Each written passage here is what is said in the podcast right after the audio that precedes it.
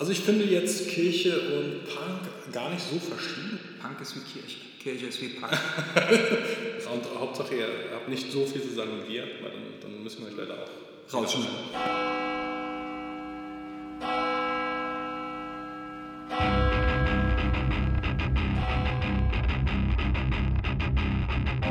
Eins, zwei, Sakristei. Der Podcast aus dem Raum hinter der Kirche, wo immer alles rumliegt.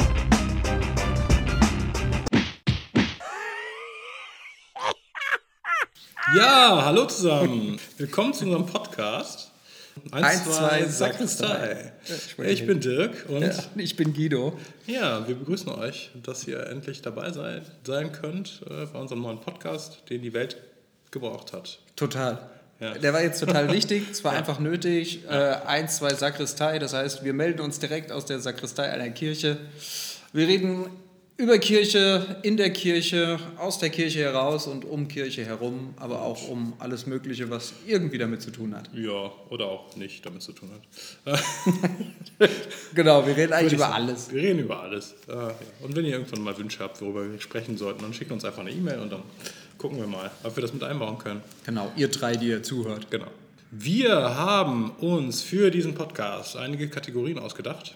Und ich würde sagen, wir starten mal mit unserer ersten Kategorie, die wir auch äh, jedes Mal, wenn wir Gäste haben, die wir ähm, regelmäßig auch gerne einladen würden, ähm, ja, zum Besten geben. Und zwar ist die erste Kategorie Wer, wie, was.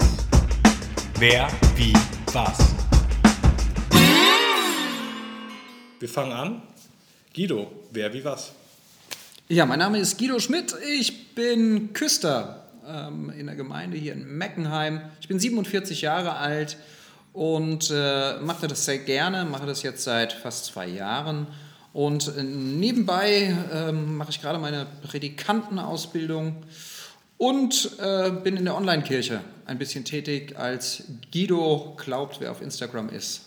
Der kann mir ja folgen. Ich bin Dirk, ich bin 27 Jahre alt. Nein, ich ich bin jetzt 37 Jahre alt geworden vor kurzem.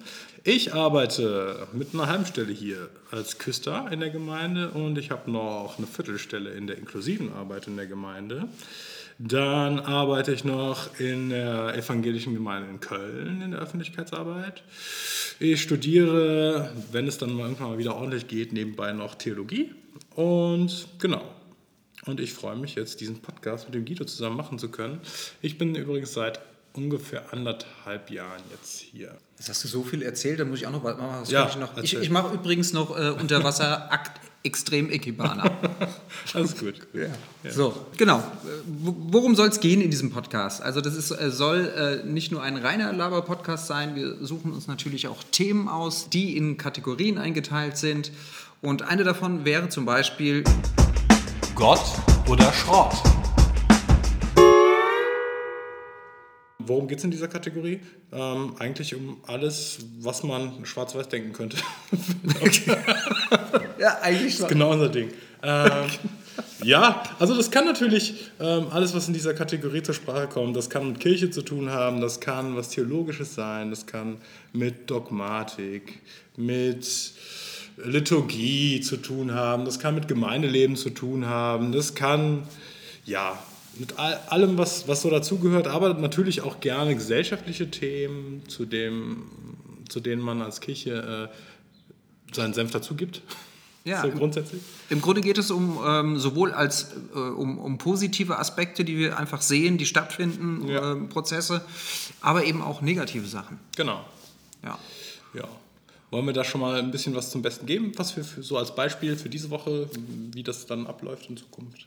Also mein, mein Schrott der letzten Wochen war ähm, die, einmal die Geschichte mit, mit, mit Henry, einem äh, jungen Mann aus dem Priesterseminar, der sich äh, fotografiert hat, äh, auf Instagram ein Selfie geschossen hat mit Prince Charming, weil er den getroffen hat irgendwie. Ja. Und dann ist daraufhin aus dem Priesterseminar geschmissen, worden, geschissen oh. worden. ja, eigentlich ja, ist das ja so. Das ist ja auch echt beschissen, genau. Ja. Und ähm, das ist definitiv mein, mein Schrott. Ich finde, das ist einfach eine Sache, ein Thema, das äh, egal in welcher Kirche immer noch Thema ist, leider, und äh, zu wenig Thema ist. Ja.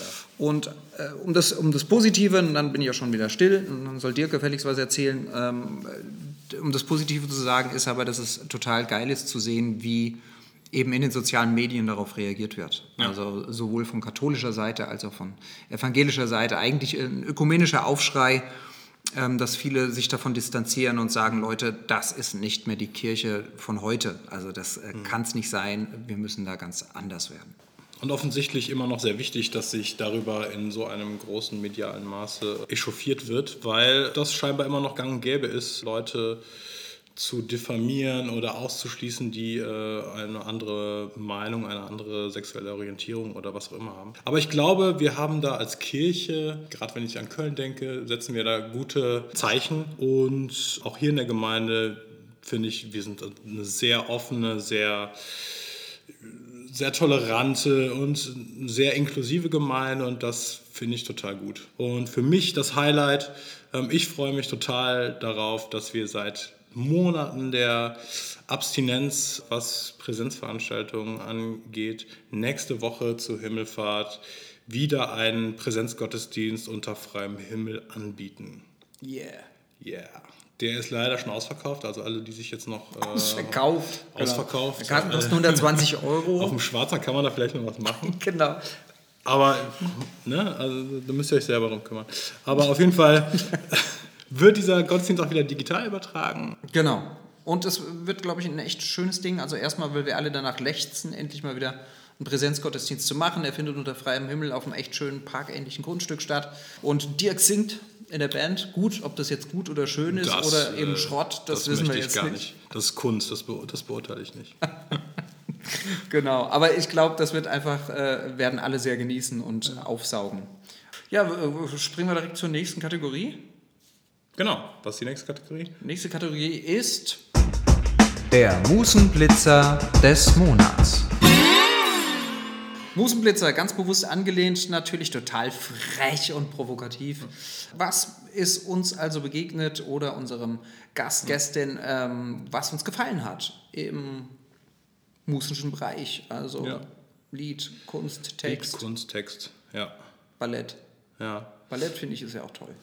Ballett ist auch toll. Ich weiß nicht, ob ich es ja. erwähnt habe, ich mache ja auch extrem Unterwasser-Akt Ikebana. Extrem. Hast du schon gesagt. Genau. Ja, finde ich, find ich, gut. Find ich gut. Ja, finde ich toll. Ja, ich bin auch echter Ballett-Fan. ja, aber hast du, hast du einen Musenblitzer? Ich hätte, ich habe einen Musenblitzer. Ich hätte sogar zwei Musenblitzer. Ähm, einerseits beschäftige ich mich momentan wieder total mit dem Punk. Ähm, ich habe eine Reportage gesehen und die alten Akteure äh, mal alle wieder live gesehen, wie sie gealtert sind und wie sie jetzt aussehen. Ich muss dazu sagen, ich habe früher äh, Punk gehört und auch Punk gemacht. Punk, Hardcore, Metalcore.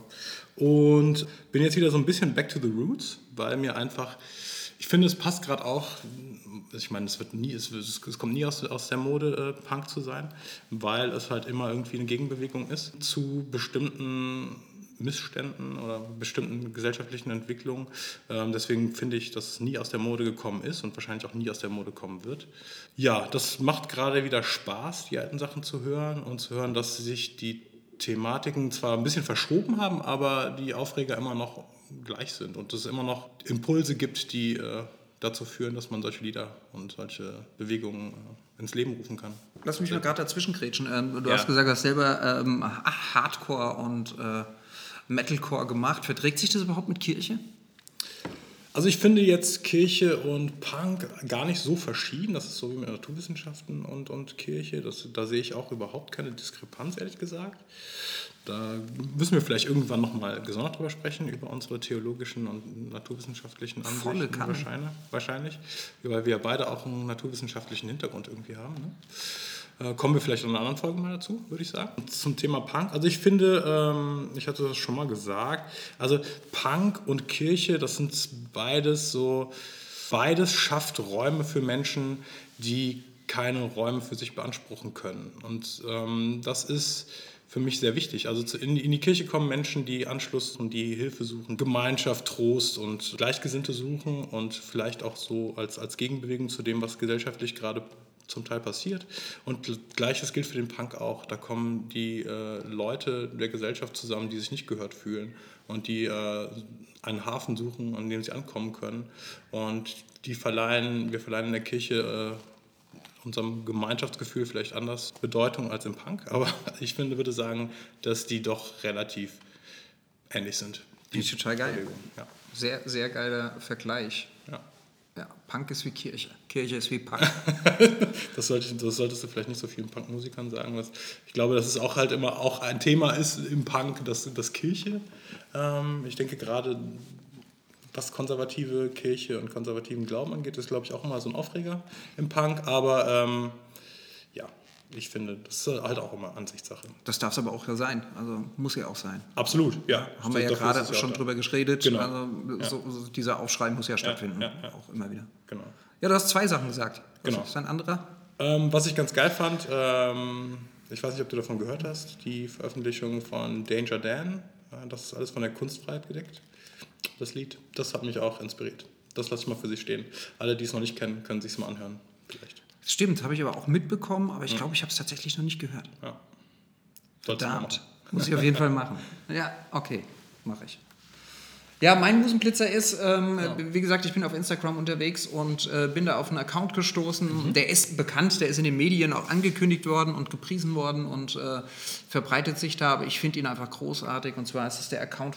Äh, ich bin Sophie Scholl und zwar ist der so aufgebaut, dass man einfach davon ausgeht, dass Sophie Scholl in ihrer Zeit schon ein Smartphone hatte und äh, ihr gesamtes Leben also in den sozialen Medien auch breit getreten hat und veröffentlicht hat.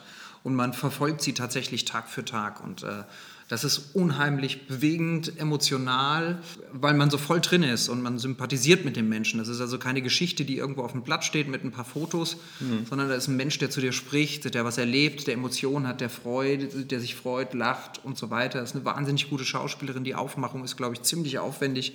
Schafft eine ganz andere Aufmerksamkeit, glaube ich, auch bei, bei ganz anderen Generationen, ähm, als das vielleicht Bücher oder Geschichtsunterricht schaffen. Glaubst du, dass es das ist schon wichtig für die jüngeren Generationen, auch einen visuellen Eindruck zu haben von der ganzen Sache? Ich glaube das sehr. Also ich sehe das ja ähm, äh, bei meinen eigenen Kindern, also gerade bei meiner Tochter, die ist jetzt irgendwie so um die, um die schön im Teenageralter, so um die 14 rum. Und da läuft ja alles nur noch um, auf YouTube, Instagram und äh, sie kocht, backt Kuchen nur noch nach TikTok-Rezepten. Ja. Also ja, während wir früher irgendwie einfach ausprobiert haben. Also äh, natürlich versuche ich das einzuschränken. Ich bin natürlich ein sehr verantwortungsvoller. Natürlich. Ja, ist ja auch geil. So, und ähm, ich glaube aber schon, dass äh, diese, diese Generation, wenn die da drauf stößt, dass das halt auch einfach von der Aufmachung her so ist, dass es einen interessieren kann. Also einmal springt man auf diesen Fame-Hype auf, oh, alle Ja. reden davon.